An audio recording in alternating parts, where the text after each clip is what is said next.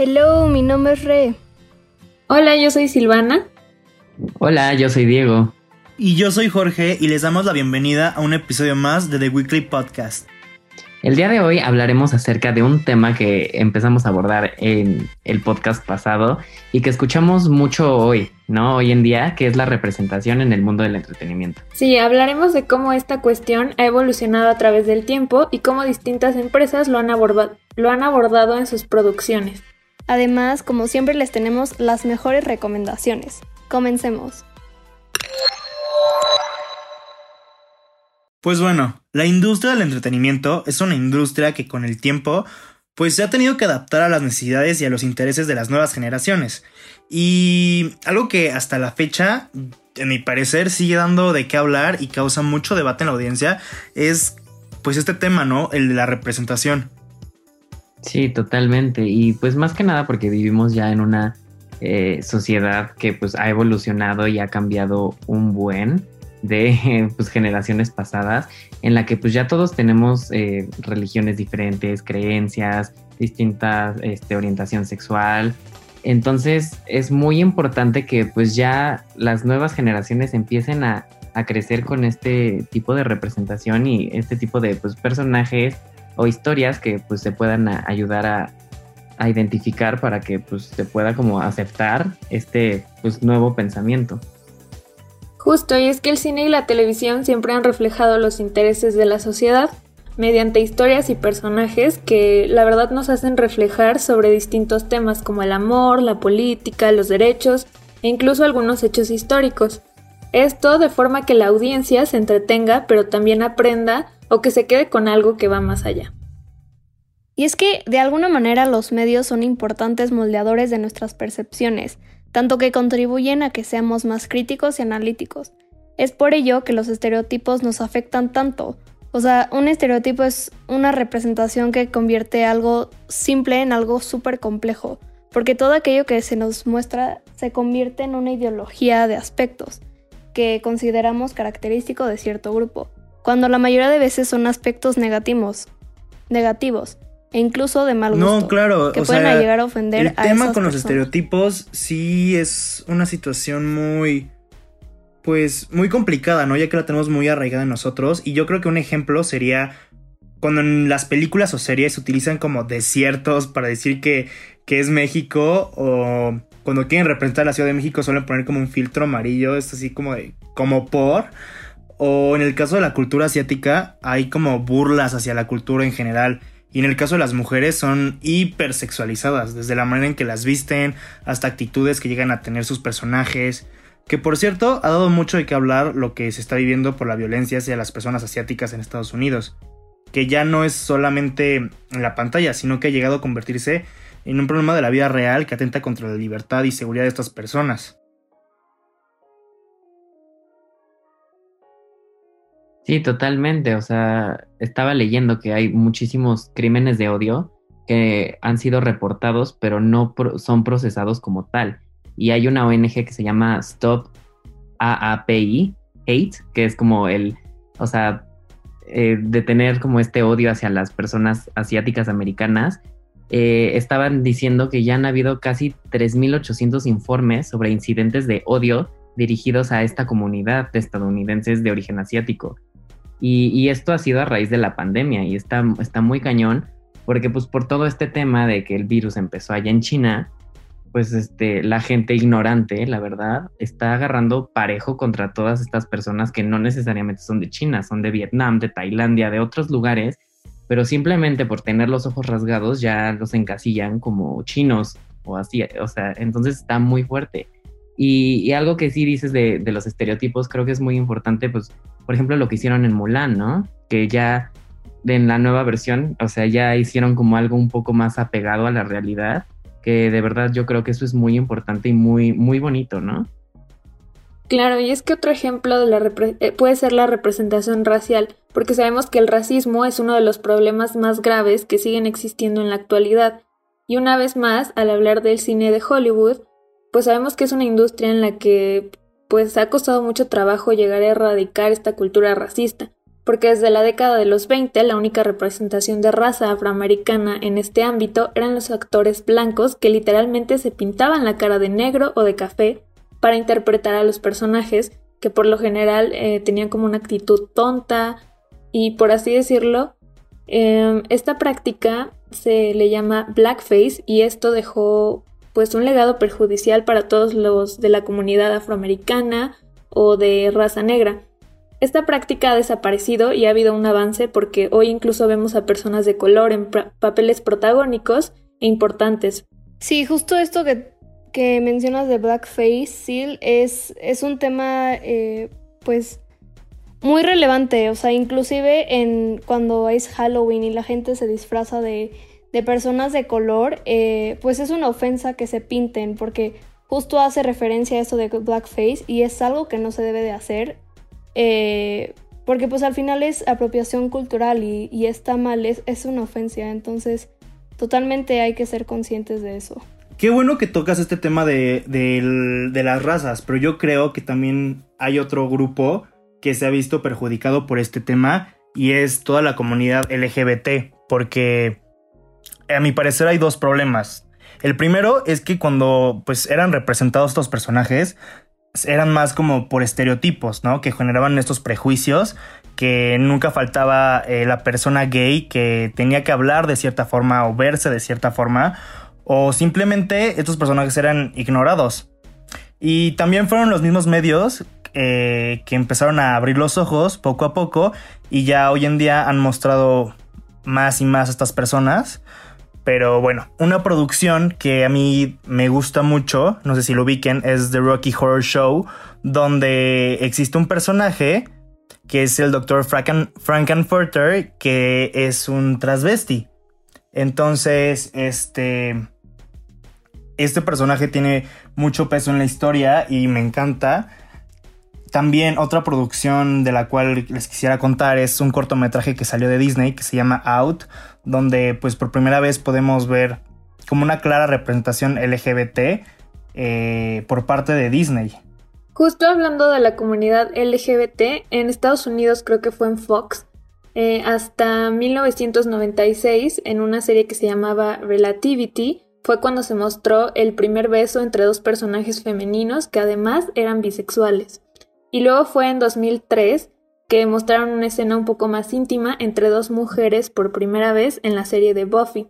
Y en su momento creo que fue algo que sorprendió muchísimo, porque sabemos que esto es súper normal, por así decirlo, cuando son personajes este, heterosexuales, pero cuando hablamos de la, de la comunidad LGBT, pues no, no se ve mucho. Y esto nos demuestra que cada vez esta, esta comunidad ha estado, pues sí, excluida pero pues ya ha, llegado a cambiar hasta, hasta nuestros días. Y con lo que mencionas, creo que sí, hoy hay muchísimas producciones que ya incluyen a estos personajes de, esta comunidad y pues, pues está bien porque hay un cambio. Sí, a, mí me, me, encantó el, o sea, bueno, The Rocky Horror Show es un clásico, Jorge, y también creo que Out es una muy buena, es un muy buen ejemplo. Yo casi lloro cuando lo vi, me hizo muy bonito porque justo, ¿no? Lo que dices, o sea, es, o sea, ya no caen como en estos estereotipos ofensivos. Y, creo que eso es muy importante, ¿no?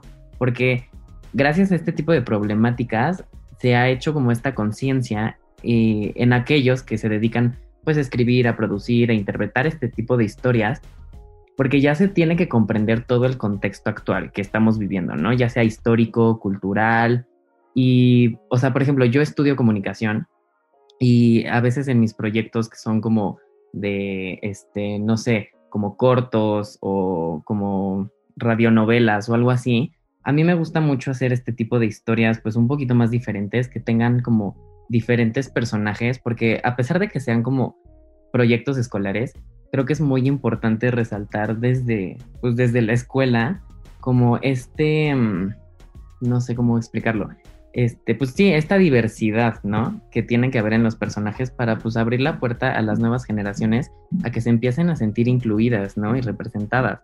O sea, tanto nacionalidad, religión, color de piel, género, pues al final del día todos somos humanos.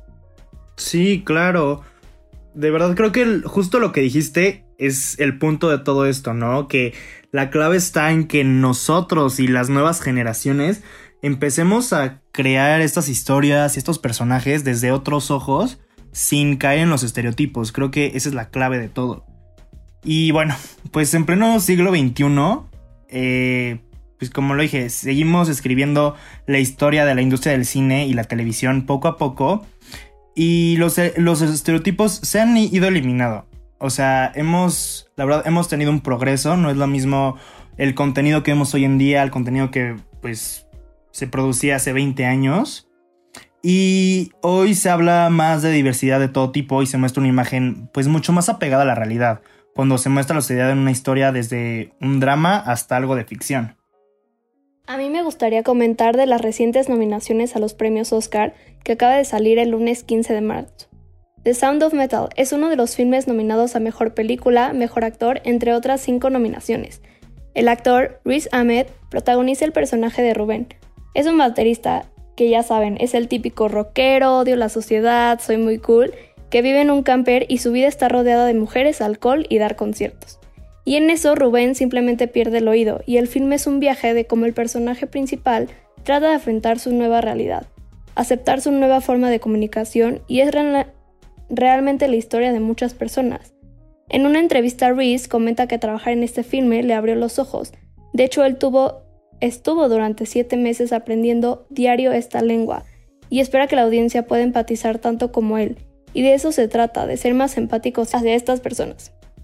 También quisiera rectificar algunos errores sobre esto, empezando porque muchas personas lo llaman lenguaje de señas mexicanos y la forma correcta es llamarlo lengua de señas mexicana. También otro error es llamar a las personas sordomudas. Este término no es correcto porque no todas las personas que son sordas son mudas.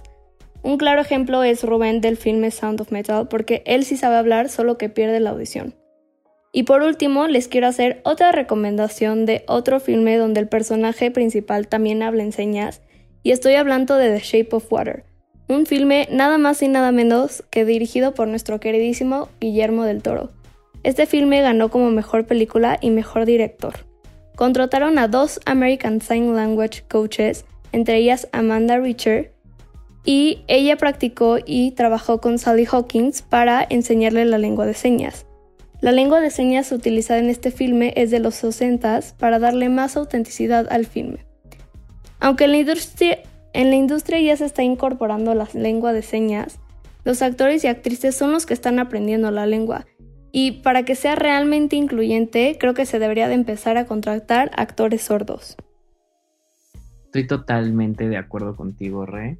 Es muy importante este tema y me gusta mucho que ya se está teniendo como este tipo de pues de, de, representación y más que nada que ya lo están como premiando, ¿no? O sea, The Shape of Water fue una de las películas más sonadas en los Oscars del 2019 y pues ganó varias estatuillas y varios premios, este, por ejemplo en el Festival de Venecia, el Festival de Toronto, los Oscars y pues muestra como este tipo de, diversidad en los personajes, ¿no? Esto más que nada pues por eh, características pues más que nada físicas y algo que me gustaría destacar de Sound of Metal es que está increíble que también hay tres mexicanos nominados al Oscar por esta película, en la categoría de mejor sonido. Y, eso está increíble, ¿no? Porque aparte de que pues están representando a personas con diferentes, pues, pues con discapacidades, eh, también este, pues los mexicanos ya estamos entrando como a estos premios otra vez y cada vez más los latinos pues están haciendo un poquito más de ruido y eso me encanta. Justo, y es que hablando un poquito más también de lo que pasó en las nominaciones de los Oscar, como lo mencionamos en el episodio anterior, el reconocimiento también al trabajo detrás de la cámara de las mujeres ha sido limitado. Pero en este caso, este año se, se hizo historia porque en la categoría de mejor director, director participan dos mujeres, Emerald Fennell por Promising Young Woman o Hermosa Venganza y Chloe Zhao por Nomadland que retomando un poco el tema de la representación asiática, es la primera vez en donde dos personas asiáticas compiten en esta categoría, ella y Lee Isaac Chung, que fue el director de Minari. Y por si fuera poco, en la categoría de mejor actor, el actor Steven Jun, de la película Minari también, se convirtió en el primer actor asiático-americano nominado a esta categoría. Por otra parte, Viola Davis y Chadwick, Chadwick Boseman se encuentran en la categoría de Mejor Actor y Mejor Actriz por La Madre del Blues. Y en esta categoría de Mejor Actor de Reparto están Leslie Odom Jr., que participó en One Night in Miami, la Kit Stanfield y Daniel Kaluuya por su trabajo en Judas y el Mesías Negro, que justamente son películas en donde vemos representada la lucha de la comunidad de raza negra que pues está luchando por sus derechos en distintas situaciones. Sí, creo que es increíble que finalmente haya mucho más inclusión en los premios Oscar, en estos que son los 93. Eh, nunca se había visto tantas mujeres nominadas. Eh, realmente son muchas las cosas que están cambiando. Y Viola Davis es una de mis actrices favoritas. De verdad, su, su actuación se me hace fenomenal. Eh, y sí, justamente hay tres filmes donde se habla de la historia de, de los negros y hace poco vi Judas y el Mesías Negro y de verdad la interpretación y, la historia de verdad es muy fuerte, es, es, realmente muy poderoso y, yo sí creo que, que, el cine y que los medios influencian y hacen más simpáticos a las personas.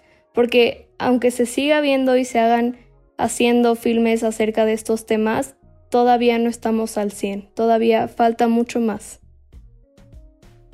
Sí, Re, definitivamente es como, pues, increíble como esta nueva como generación de actores, pues, negros que, que están, pues, rompiéndola ahorita.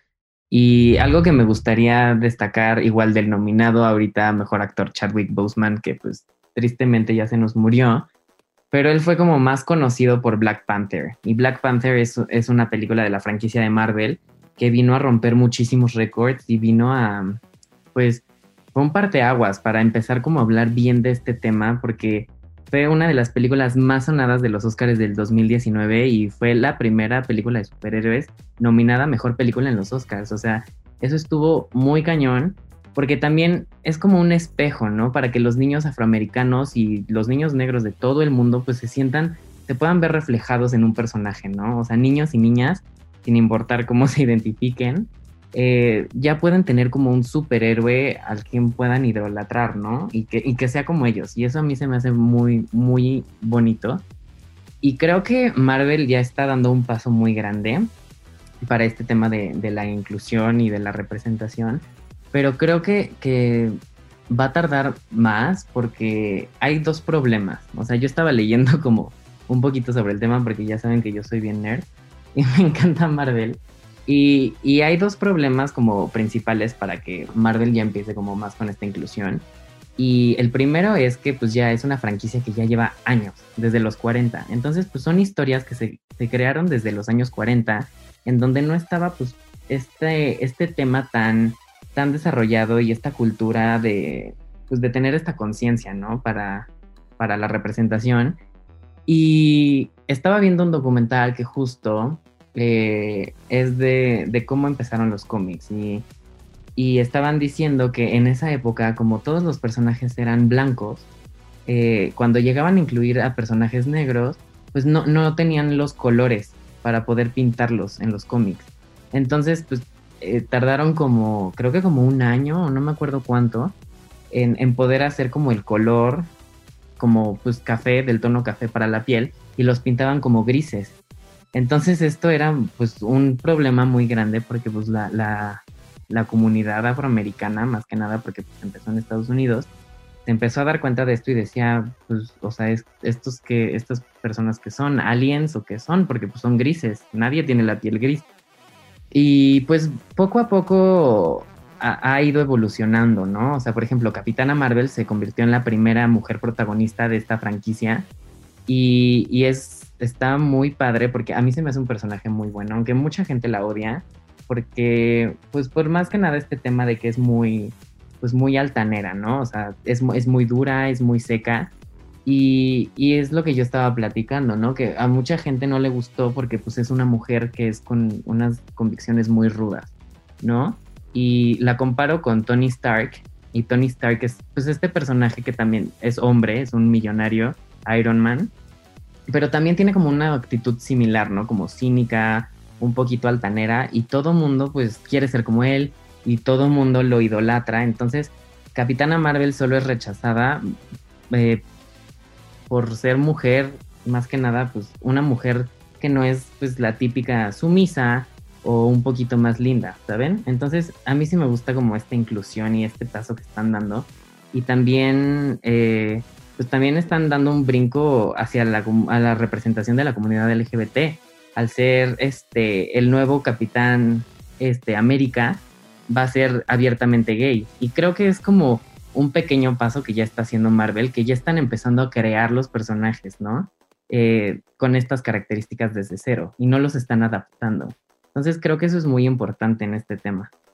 Sí, es que ahorita que estabas hablando de Marvel, este, con la nueva serie de Falcon y Winter Soldier, estaba viendo algunas entrevistas con los protagonistas, que uno de ellos es Anthony Mackie, y él menciona que en la serie su personaje tendrá como un conflicto desde su posición de que pues es un superhéroe de color y pues está representando a una, a una nación, pero la nación en realidad pues no lo representa, por así decirlo, porque pues sabemos todos los problemas de racismo que existen en Estados Unidos y pues la serie es bastante actual.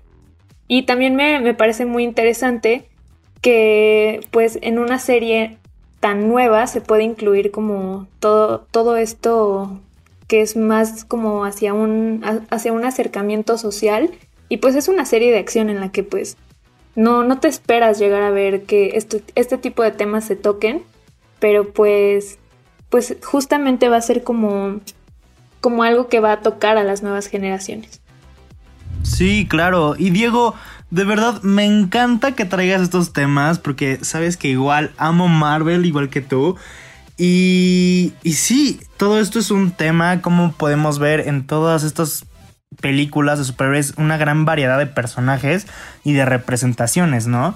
Eh, por ejemplo, en lo que hablaste de, de Capitán América siendo gay, o sea, yo me acuerdo cuando vi la noticia dije, ¿qué? ¿Cómo? Entonces pues ya me puse a leer un poco más y vi que que se trataba, o sea, de otro personaje que, se, que igual, eh, o sea, no era un Steve Rogers, pero que igual era un nuevo Capitán América y que sí iba a ser abiertamente gay, lo cual me sorprendió, pero claramente pues me pareció perfecto. Y igual me gustaría hablar sobre pues la nueva serie de WandaVision. Eh, podemos ver que hay un personaje que se llama Billy, y en los cómics, este personaje que, es Billy o es conocido como Wiccan, él es abiertamente gay y tiene un novio. Entonces, pues esperemos poder ver una justa representación de este personaje en un futuro, ¿no? Y de paso, ya que estoy hablando de, de una serie, les quisiera recomendar la serie de Daredevil. Para quienes no la han visto, se encuentra en Netflix. Y es una serie donde el personaje principal tiene una discapacidad visual eh, el personaje es ciego, pero eso no lo detiene para pues convertirse en un superhéroe, lo cual yo creo que, que es increíble, ¿no? Porque pues superhéroes hay muchos, pero superhéroes con alguna discapacidad no, pues no creo que haya tantos, entonces esta serie verdaderamente es muy buena y si pueden, véanla. Y me encanta, me encanta que hayas eh, recomendado Daredevil porque creo que también es como, como un mensaje muy bonito para los niños y niñas que, crecen pues con este tipo de discapacidades que se pueden convertir como en un superpoder, ¿no? En, esta fantasía. Entonces siento que es algo muy bonito porque pues les puedes dar a estos niños este mensaje de, pues no porque tengas una discapacidad, eh, pues eres débil, ¿no? O sea, puedes seguir siendo igual de fuerte y puedes lograr lo que tú te propongas pues esforzándote y queriéndote y aceptándote. Entonces sí creo que es muy, muy bonito esto. Sí, sí, o sea, me encanta.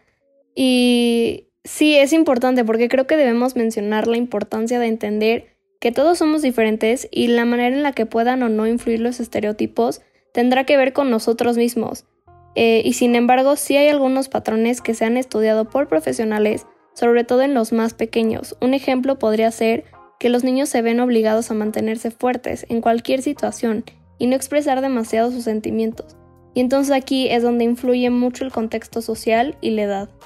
No, pues qué bueno que tocas la edad, porque algo que yo amo, es de, de mis grandes amores en la vida, es Disney, ¿no? Es esta gran compañía de entretenimiento que claramente estoy de acuerdo que ha tenido sus problemas en cuanto a representación a lo largo de estos años, pero yo creo que el problema con estas grandes empresas de entretenimiento y como cómo representan a los personajes o, a las situaciones se debe a que pues yo creo que generan contenido global, Entonces, desgraciadamente no en todo el mundo está bien visto ser gay o por ejemplo no está como no todas las personas tienen como normalizado como este respeto que se debe tener hacia cualquier tipo de persona sin importar tu discapacidad o tu color de piel. Entonces yo creo que por eso es que estas grandes empresas han tenido pues un bache en el camino. Pero creo que Disney ha tenido grandes éxitos. Eh, la compañía, por ejemplo, eh, el año pasado, a finales, pues vimos la película de Soul, que a mí me pareció increíble, una muy buena película, que by the way, nominada al Oscar. Eh, es una película animada donde podemos ver que la mayoría de los personajes son afroamericanos y nunca se había visto en una película de Pixar. Y aparte toca el tema de, del jazz, ¿no? Que es algo muy, pues, muy representativo sobre, pues, la raza afroamericana. También hemos visto producciones como High School Musical, la serie, que es la nueva serie donde he oído temas controversiales sobre la serie, pero a mí en lo general me gustó y podemos ver que, que el tema de la homosexualidad es mucho más abierta ahí y se manejan personajes homosexuales, cosa que no se había, se había visto antes en ninguna otra serie de Disney. Sí, algo que me acordé con esto que dices de Disney es como si se ha visto un cambio en el contenido que pues, pues iba más como dirigido a niños y niñas pues alrededor del mundo. Por ejemplo, la película de Moana, pues en esta película lograron representar la cultura y las costumbres polinesias sin tener que recurrir a estos estereotipos. Y la protagonista, pues ya sabemos como que todas las princesas, pues en su momento parecían iguales y todas eran blancas y así. Y ella no, ella como que sí encaja un poquito más en lo que se quiere para las nuevas generaciones que es una mujer empoderada y es, capaz de ser la heroína de su propia historia. Y supongo que eso es lo que ocurre también en la nueva película de Raya, que no he tenido la oportunidad de verla, pero también este, es una película que pues va, va justo a abarcar esta otra cultura. En cuestiones de las series live action, creo que High School Musical, la serie, sí, sí logra como contar esta historia que que pues puede ser que ya hayamos visto, pero sí también nos trae algo como más innovador y pues a través de estos personajes nuevos que yo tampoco le tenía mucha fe, pero la verdad me sorprendió muchísimo la manera en la que trataron de contar una historia pues nueva, ¿no? Y justo lo que decía Re, las nuevas generaciones empiezan a crecer con estas imágenes y y justamente es lo que va a ayudar que mediante el entretenimiento se fomente la diversidad y que pues existe en el mundo, ¿no? Sí, totalmente de acuerdo con, ustedes dos. Y creo que Disney, eh, Fox, eh, Sony, todas estas gigantes de eh, productoras tienen la responsabilidad, ¿no? O sea, porque pues básicamente ellos son los que han pues, determinado estos estereotipos en la sociedad. Ahora ellos son los que tienen la responsabilidad de venirlos a romper y venir a normalizar pues la diversidad en las personas. Y creo que eh, ahorita pues me voy a dirigir un poquito más al ámbito de las series de televisión, ya que empezaron a tocar el tema. Y creo que WandaVision, como tú decías Jorge, eh, viene a ser un parteaguas también para, esta, para este tema, porque creo que, que esta serie vino a revolucionar muchas cosas, tanto en términos de producción como que está hecha con la mejor calidad. O sea, es como si una película la hubieran dividido en nueve episodios. Eh, y pues viene a, presentar y a introducir la nueva fase, la fase de, Marvel, ¿no? Que pues introduce a muchos eh, nuevos personajes que como tú decías, Billy, el hijo de Wanda y de Vision, este, pues en un futuro se vuelve pues abiertamente, bueno, se, vaya, se identifica como abiertamente gay. Y, y, creo que es muy importante porque en esta nueva fase creo que ya van a introducir a los Young Avengers, que son la, la nueva generación de los Vengadores, que son como los hijos y, vienen yo creo que a, romper con muchos estereotipos. Y, también se viene una película que se llama The, The, Eternals, que también viene con mucha diversidad, que Salma Hayek va a ser una de las Eternals. Y creo que viene a representar también eh, la raza asiática, la peruana, o sea, viene con, con mucha diversidad, entonces estoy súper emocionado porque sí, sí están tomando las riendas de, de para pues romper con todo esto. Y aunque sea un proceso lento, creo que la gente sí lo está asimilando de una buena manera y pues espero que en un futuro ya se termine de, de normalizar. Estoy súper de acuerdo contigo, pero hablando de series, quiero recomendarles una que esta no es de Disney, pero está en Netflix y se llama One Day at a Time. No sé si la conocen, pero es una serie que nos cuenta la historia de una familia latina que vive en Los Ángeles. Y como todos tienen momentos buenos y otras veces enfrentan situaciones bastante difíciles, pues de la vida cotidiana.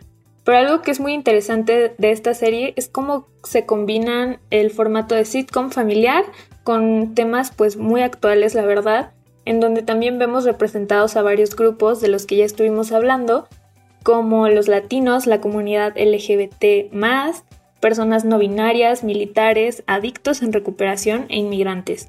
Está protagonizada por Justina Manchado, Todd Greenell, Isabela Gómez y Marcel Ruiz. Todos acompañados de la fabulosa Rita Moreno, quienes con sus interpretaciones en cada episodio lograron que muchas personas se sintieran identificadas, representadas y escuchadas. Lamentablemente Netflix canceló esta serie después de la tercera temporada, pero gracias al canal de Estados Unidos Pop TV, la serie se salvó para una última temporada. Y creo que es ahí donde se demuestra el impacto que puede tener este tipo de contenidos en la audiencia, porque incluso esta, esta serie fue nominada a tres Emmys, creo que fue en 2018. Y algo que menciona una de las protagonistas es que la serie habla de una familia latina, pero es una familia con la que muchas personas, a pesar de no ser latinas, se pueden sentir identificadas.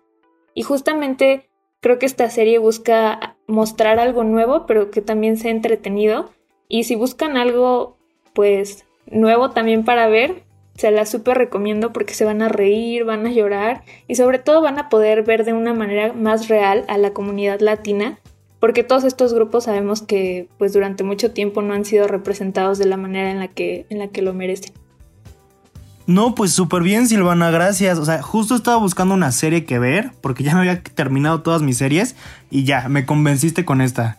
Eh, y pues bueno, algo que a mí me parece genial es que gracias a todas estas plataformas que han ido surgiendo, como lo es Netflix, Amazon, Disney Plus, bueno, hay muchas, eh, es más fácil tener acceso a todo este contenido, que ya está pensado más para una audiencia como nosotros e incluso más jóvenes. Y es que eso que mencionas es como un arma de doble filo porque tanta, tanto en la televisión como en internet hay contenido que no es apto para todo público.